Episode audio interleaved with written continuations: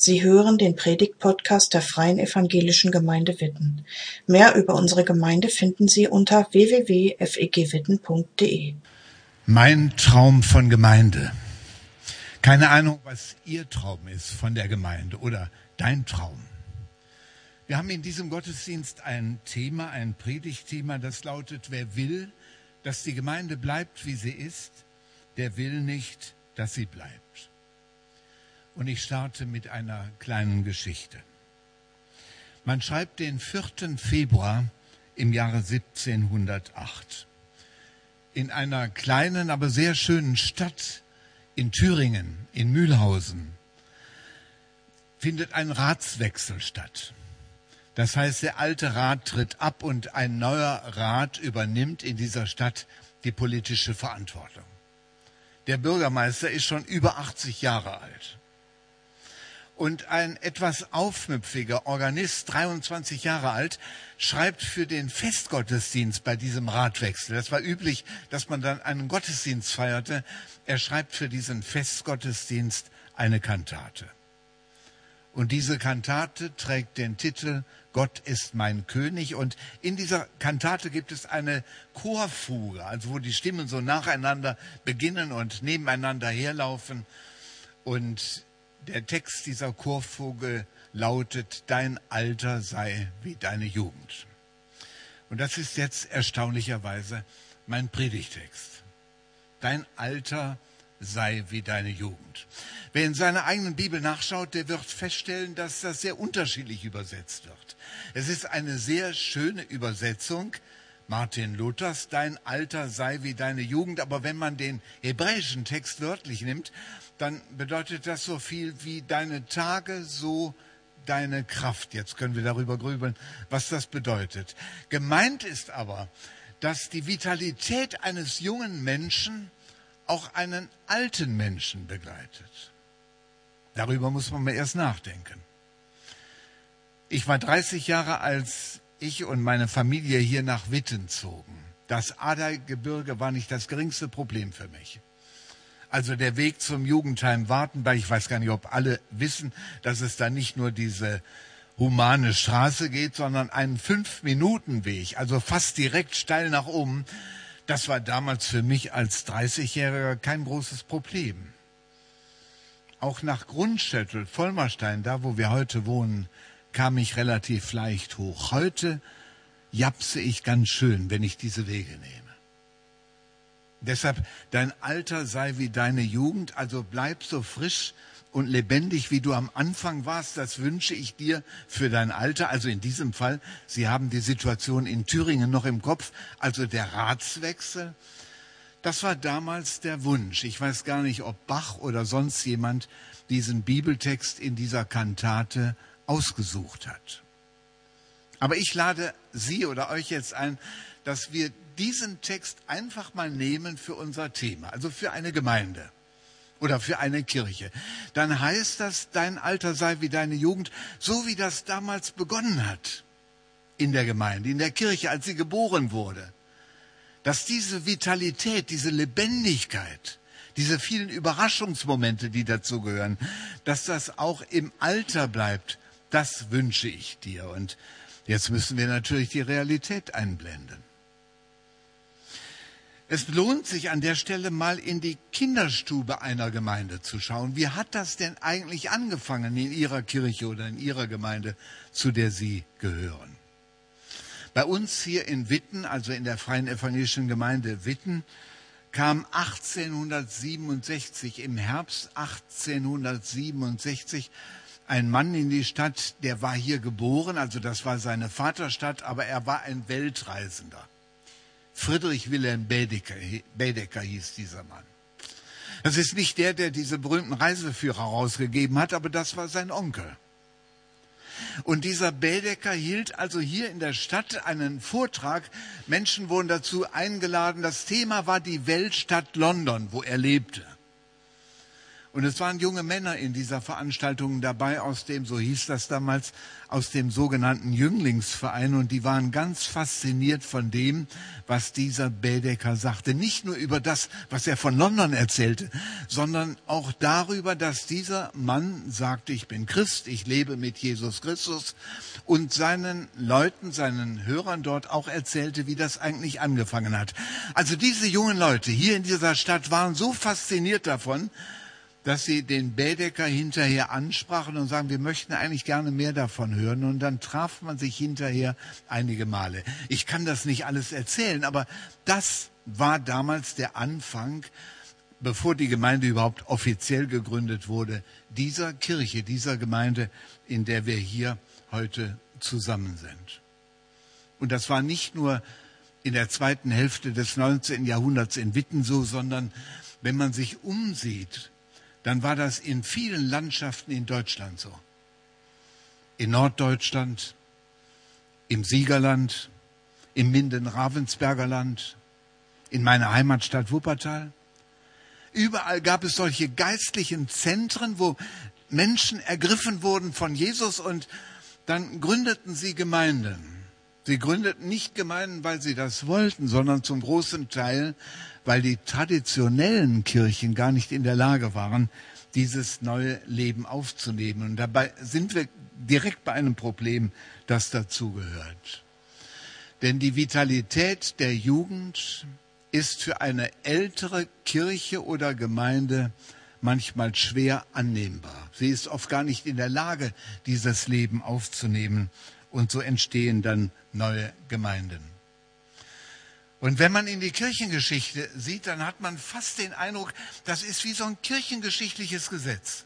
Also eine Gemeinde, eine Kirche wird geboren und mit den Jahren wird sie schwerfällig, bis sie im Ernstfall sogar richtig versteift, erstarrt und nur so ein Kirchenkörper zurückbleibt.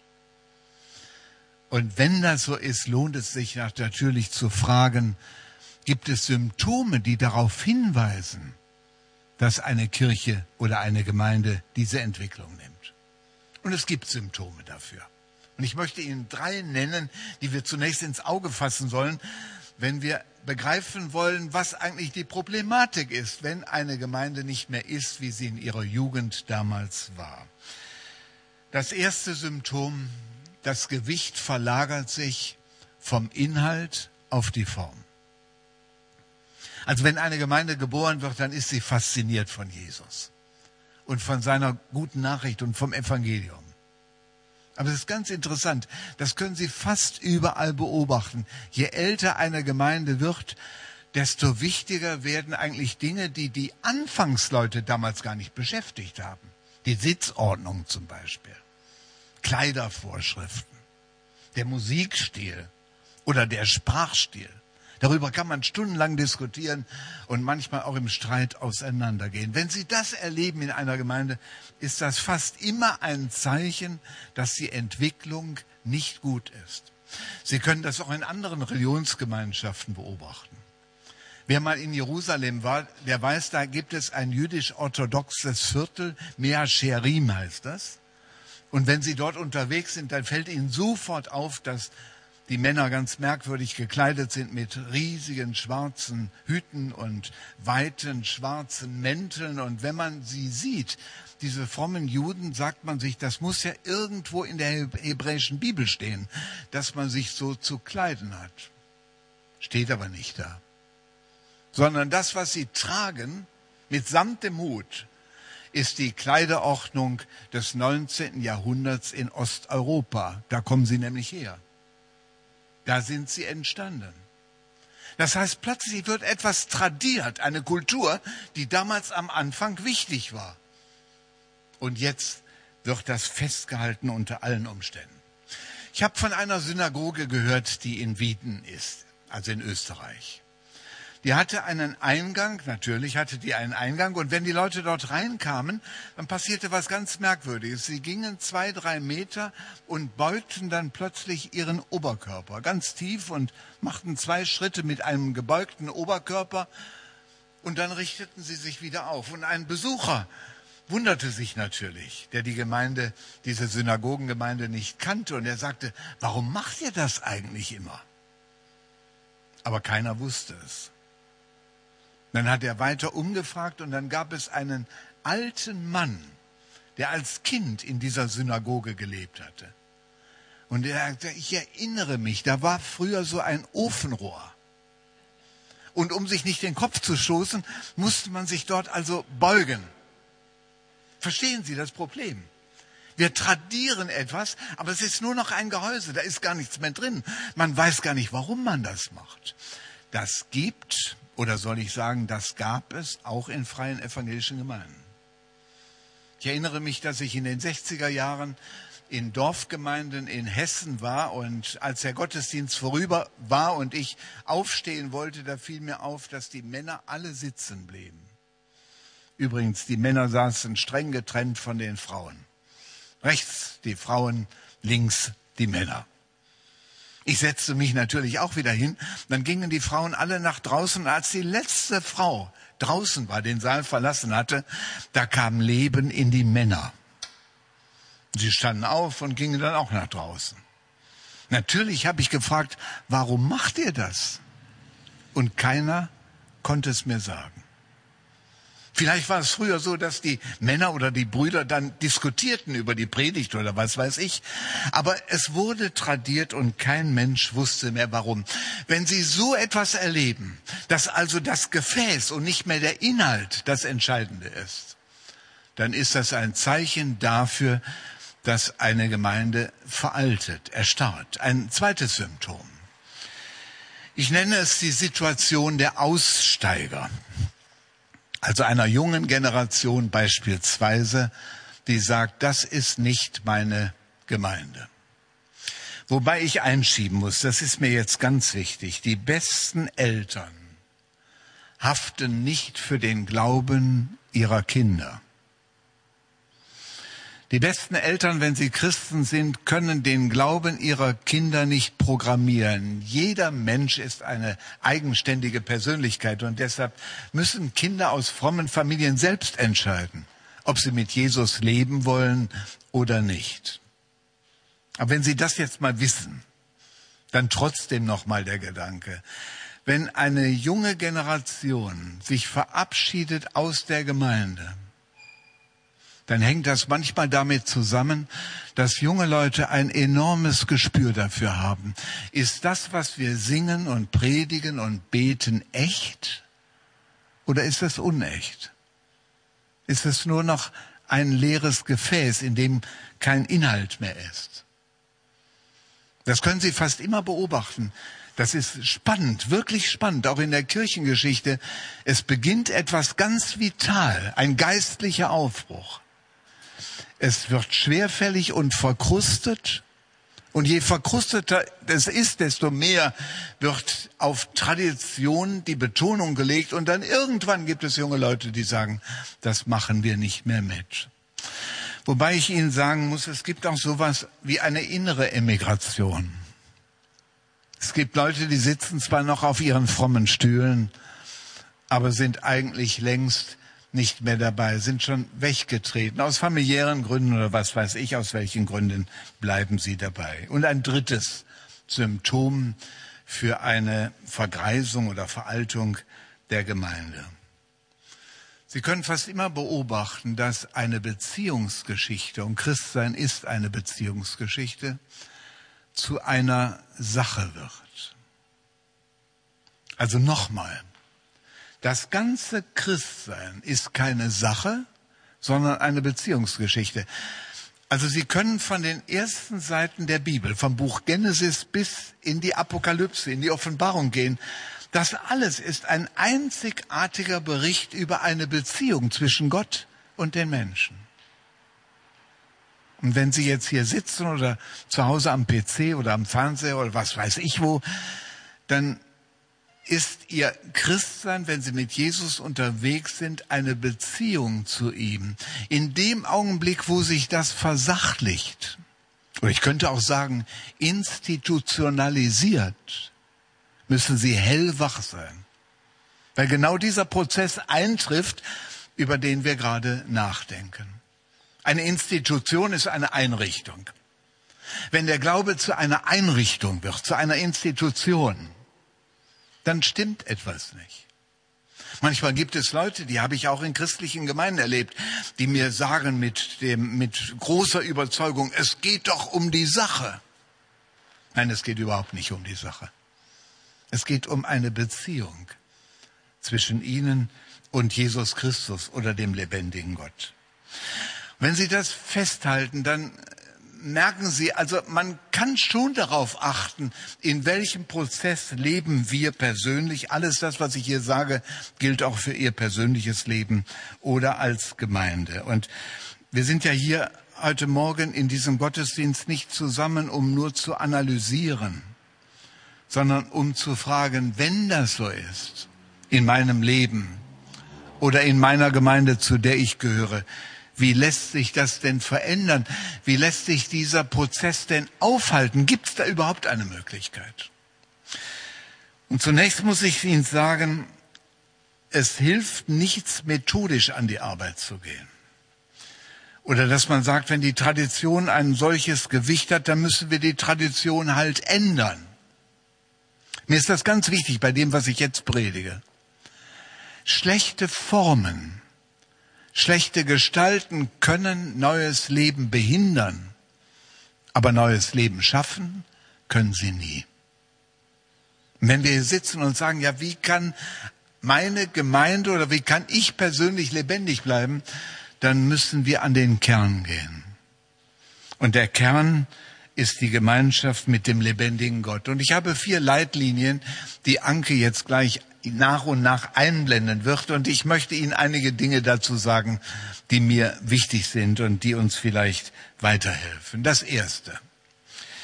Geistliches Leben entsteht einzig und allein durch den Heiligen Geist. Das muss ich ein bisschen erklären. Sie wissen vielleicht, die Bibel spricht von Gott, dem Vater, sie spricht von Gott, dem Sohn und sie spricht von Gott, dem Heiligen Geist. Man hat in der Kirchengeschichte sich geradezu zerstritten an dieser Frage, weil wir die rational nicht richtig in den Griff bekommen. Wir sprechen von der Trinität Gottes. Ich habe oft ein Bild gebraucht, das werde ich heute Morgen auch gebrauchen, weil es für mich nach wie vor eindrücklich ist, um die Sache zu verstehen, annähernd zu verstehen. Gott, der Vater, ist wie die Sonne. Haben Sie es? Also der komplette Ball der Sonne. Jesus ist wie die mir zugewandte Seite der Sonne. Ich sehe ja nie den ganzen Sonnenball, sondern ich sehe nur die Seite der Sonne, die der Erde zugewandt ist. Jesus hat das sogar wörtlich gesagt, wer mich sieht, der sieht den Vater. Oder wer mich hört, der hört den Vater. Also wenn Sie über Gott philosophieren und sagen, na, ich habe keine Ahnung, von welchem Gott der überhaupt predigt, dann habe ich darauf eine ganz einfache Antwort. Schauen Sie sich Jesus an. Wenn Sie fragen, wer ist Gott und wie ist Gott, das wird ganz konkret, wenn Sie Jesus ansehen. Und wir haben allein vier Bücher in der Bibel, die über ihn und über sein Leben berichten. Und dieser Kirchenvater sagte, und der Heilige Geist ist wie die Wärme, die Strahlen, die Energie der Sonne, die ich auf meiner Haut spüre. Also der Heilige Geist ist eigentlich die Wirkung Gottes im Leben von Menschen. Wenn Sie das jetzt mal festhalten, wird sofort klar. Also wenn wir Veränderung von Gemeinden, wenn wir neues Leben wünschen, auch persönlich für uns, dann müssen wir über den Heiligen Geist sprechen, weil er die Wirkung Gottes ist in meinem Leben.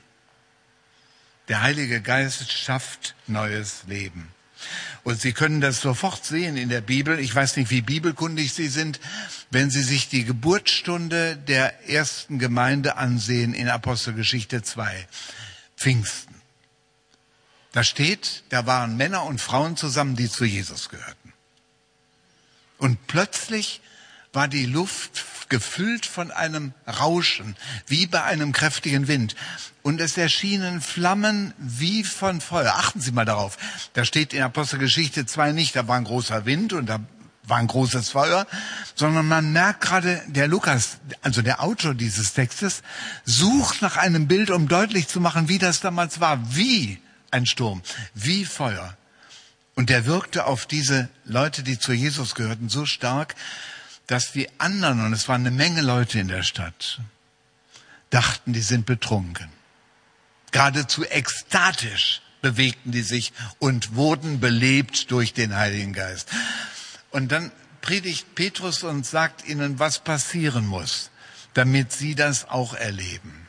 Glaubt an das Evangelium, lasst euch taufen und ihr werdet, hören Sie zu, und ihr werdet die Gabe des Heiligen Geistes empfangen.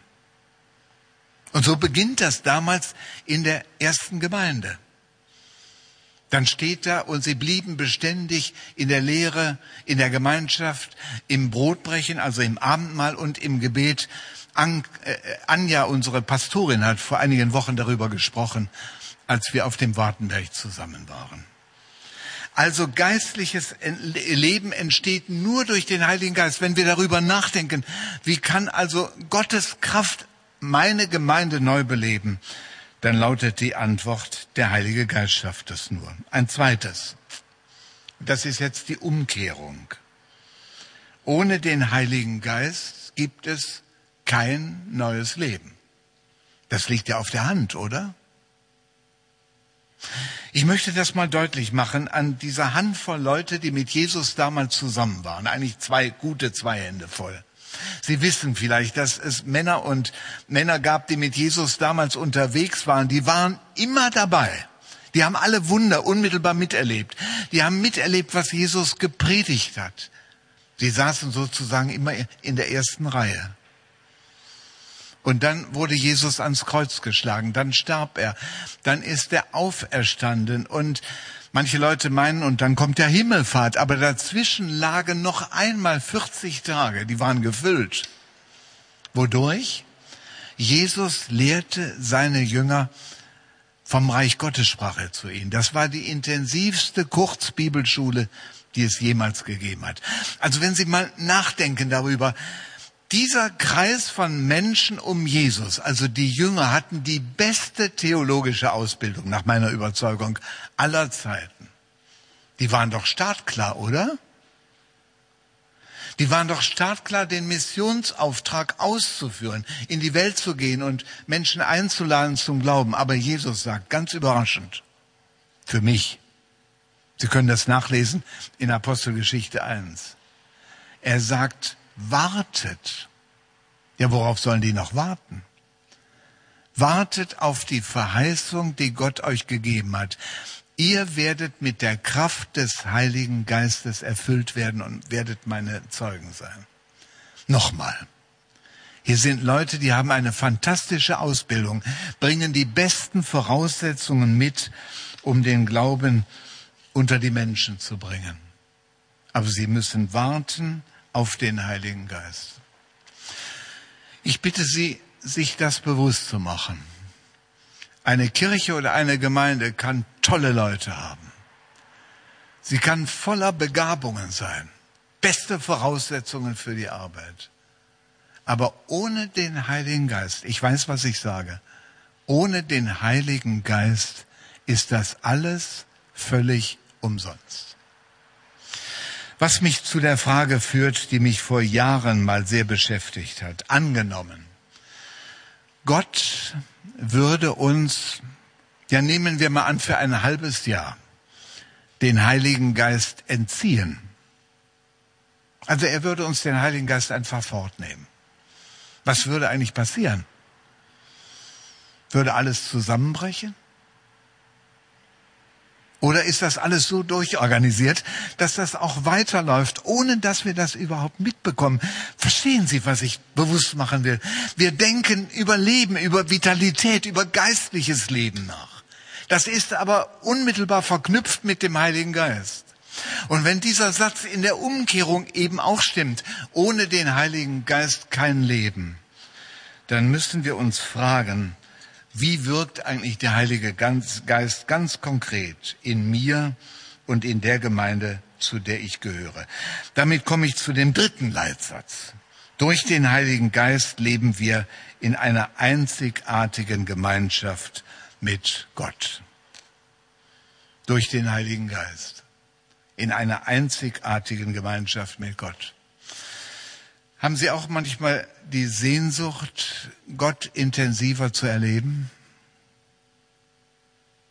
Leiden Sie auch manchmal darunter, Gott oben im Himmel oder wo auch immer und ich hier unten auf der Erde? Morgen startet wieder eine neue Woche. Wenn wir ganz ehrlich sind, kennen wir doch diese Sehnsucht, haben eine Sehnsucht in uns, Gott viel stärker, unmittelbar zu erfahren. Es gibt in der Bibel, im Johannesevangelium, drei Kapitel, die sind in manchen Bibeln überschrieben mit Abschiedsreden von Jesus. Johannes 14, 15 und 16. Also Abschiedsreden heißt, Jesus bereitet seine Jünger darauf vor, dass er zurückkehrt in die andere Welt, zu der wir keinen Zugang haben, in die unsichtbare Welt des Vaters, in den Himmel, wie wir sagen. Jetzt kommt was ganz Paradoxes. In diesem Kapitel, das überschrieben ist mit Abschiedsreden, sagt Jesus, ich zitiere wörtlich, im Johannesevangelium Kapitel 14, ich will euch nicht als Weisen zurücklassen. Ich weiß gar nicht, ob Sie wissen, was ein Weise ist, also ob Sie das nachvollziehen können. Man hat, wenn ich es jetzt richtig weiß, 400 Kinder von Lesbos nach Deutschland geholt. Man nennt sie, das ist die Behördensprache, unbegleitete Minderjährige. Aber das sind Kinder, die keinen Vater und keine Mutter haben, ohne Eltern unterwegs sind. In dieser katastrophalen Situation auf Lesbos. Wir können das ja gar nicht nachvollziehen. Ich möchte nur bewusst machen, Weise heißt, ich bin ungeborgen. Wenn ich hier als Weise sitze in diesem Gottesdienst oder zu Hause, dann bin ich völlig allein. Und auch fromme Leute auch fromme Leute empfinden das manchmal so. Und jetzt kommt was, was ganz Paradoxes. Sie müssen das unbedingt nachschlagen. Johannes Evangelium Kapitel 14. Nochmal. Jesus sagt, ich will euch, und er guckt seine Jünger an, ich will euch nicht als Weisen zurücklassen, ich komme zu euch. Es gibt Bibelausleger, die sagen, das muss mit der Wiederkunft von Jesus zusammenhängen. Er wird ja irgendwann wiederkommen. Ich glaube nicht, dass das in diesem Punkt richtig ist. Ich komme zu euch. Sie können das gar nicht anders verstehen, wenn Sie diesen Text lesen. Er meint den Heiligen Geist. Denn von ihm ist in diesen Kapiteln immer wieder die Rede. Das heißt, Jesus bereitet seine Jünger vor, zurückzugehen in die unsichtbare Welt des Vaters. Aber im Heiligen Geist haben wir unmittelbare Gemeinschaft mit ihm. Mal ganz persönlich. Wenn du Christ bist und weißt, Gottes Geist wohnt in meinem Leben, dann musst du nicht irgendwelche Entfernungen überbrücken, sondern Jesus wohnt unmittelbar in dir. Also ich bin jetzt fünf Jahrzehnte, gute fünf Jahrzehnte mit Jesus unterwegs. Und wenn Sie mich fragen, was ist eigentlich so für dich so das wirklich Faszinierende, das, was dich wirklich überwältigt, dann ist es diese unmittelbare Gemeinschaft mit Jesus.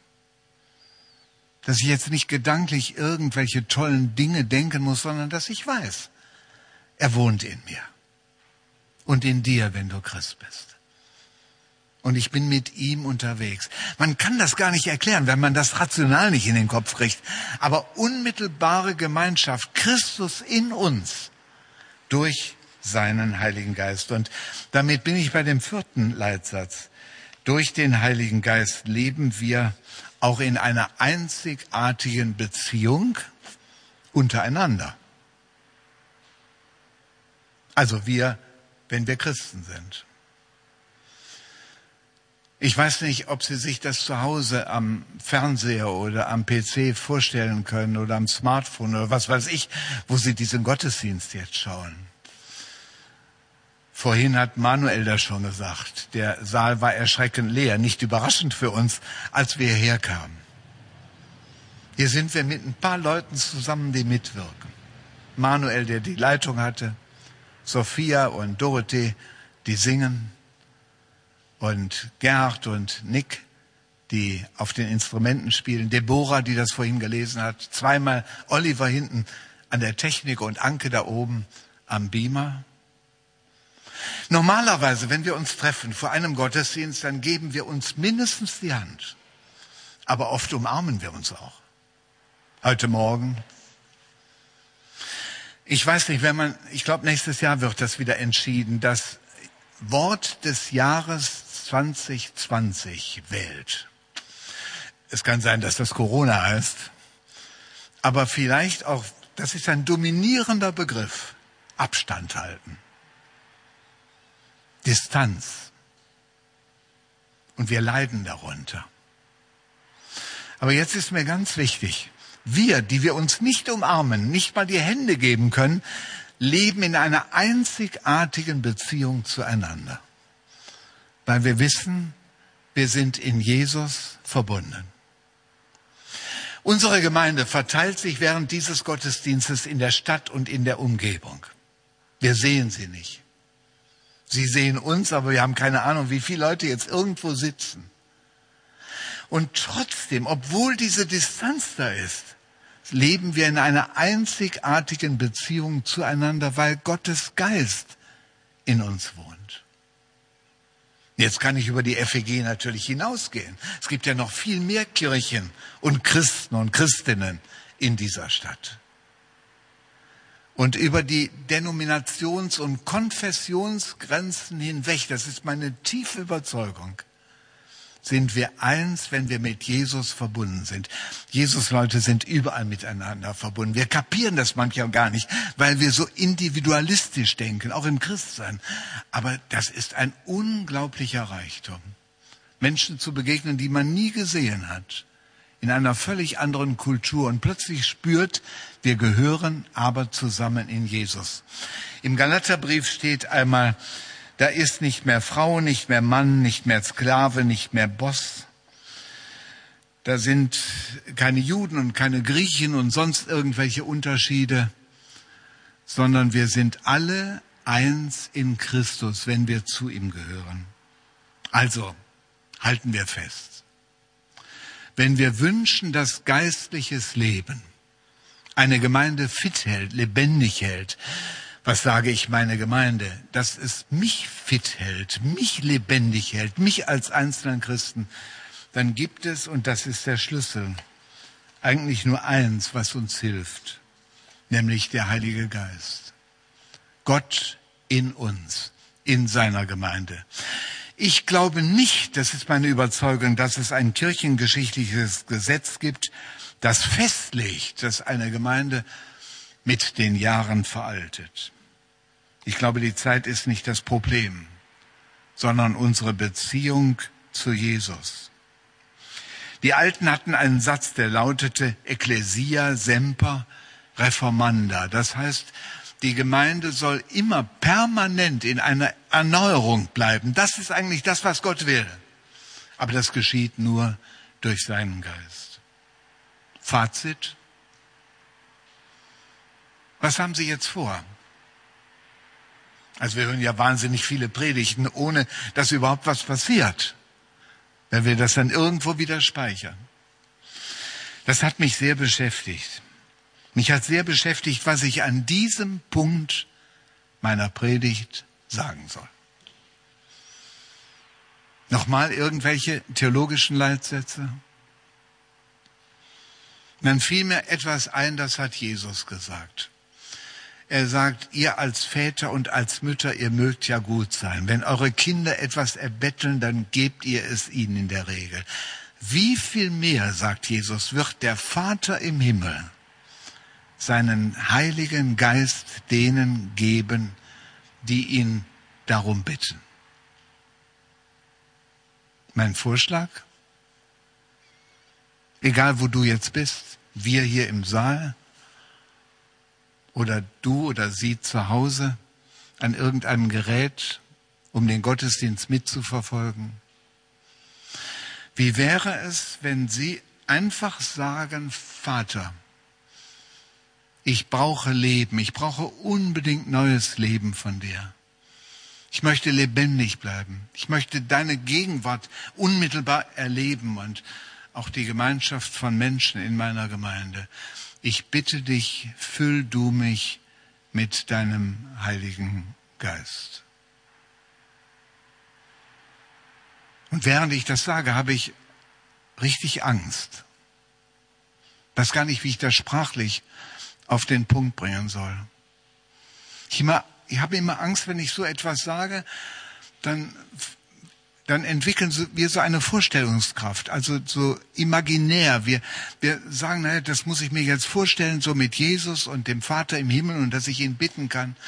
Es geht gar nicht um unsere Vorstellungskraft, das ist ganz real dass der Vater hier ist, dass Jesus hier ist. Und wenn du ihn bittest, dann hört er das. Und wenn du sagst, ich habe Sehnsucht nach dir und ich stehe wie ein leeres Gefäß vor dir und bitte dich, dass du mich füllst, dann wird er das tun. Das ist nicht nur meine Überzeugung, sondern es ist auch meine Erfahrung. Und das kann man nicht nur als Einzelner. Das können auch Ehepartner miteinander tun. Herr, füll du unsere Ehe ganz neu mit deinem Heiligen Geist. Oder Freunde oder Freundinnen untereinander. Ich weiß noch, ich hatte einen ganz starken Freund, der ist gar nicht mehr auf der Erde, der ist im Himmel. Wir waren so als Teenager zusammen. Ich weiß noch, dass wir eines Abends gebetet haben, Herr, füll du unsere Freundenschaft mit deiner Gegenwart. Das kann ein Leitungskreis sein und sage, füll du unsere Gemeinde ganz neu mit deiner Gegenwart. Das kann ein Mitarbeiterkreis sein oder ein Hauskreis. Aber eins ist klar. Leben finden wir nur bei der Lebensquelle und das ist der lebendige Gott und sein Sohn und Gottes Geist. Und ich möchte gerne mit Ihnen beten und dann haben wir einen Raum der Stille, wo ihr eine Melodie anspielt und Sie können dann in der Stille, wenn Sie mögen, weiter beten. Aber ich lade Sie ein, zunächst mit Gott zu sprechen. Ja, ich merke, wie sehr ich darauf angewiesen bin, wie sehr wir miteinander darauf angewiesen sind, dass du jetzt alles das, was wir so an Gedanken in unseren Köpfen haben, vielleicht von früher, Vorstellungskräfte, Bilder, die eigentlich gar nicht zutreffend sind, wie uns das hindern kann, dir wirklich zu begegnen. Und ich bitte dich zuerst, dass du all diese Dinge ausräumst aus unserem Leben, alles Störende. Und ich bitte dich, dass Menschen unter uns, die jetzt zuhören, den Mut haben zu sagen, Vater, ich komme jetzt zu dir. Und ich habe Sehnsucht nach neuem Leben. Ich möchte wieder staunen können über dich, über Jesus. Ich brauche diese unmittelbare Gegenwart von dir in meinem Leben. Und ich möchte wieder spüren, dass ich Schwestern und Brüder habe, mit denen ich nicht nur theoretisch oder in irgendeiner dogmatischen Vorstellung verbunden sind, sondern ganz real. Herr, ich danke dir, dass wir einfach leere Gefäße jetzt sein dürfen, dass wir nichts machen müssen, sondern dass du gerade für die da bist, die gar nicht wissen, wie es weitergehen soll. Und sie füllen willst mit deiner Gegenwart. Darum bitte ich dich in deinem Namen. Amen. Danke fürs Zuhören. Sie wünschen sich jemanden, der ein offenes Herz und Ohr für Sie hat? Wir haben ein Team von Seelsorgern, das sich freut, für Sie da zu sein und vermitteln Ihnen gerne einen Kontakt. Anruf genügt unter Witten 93726.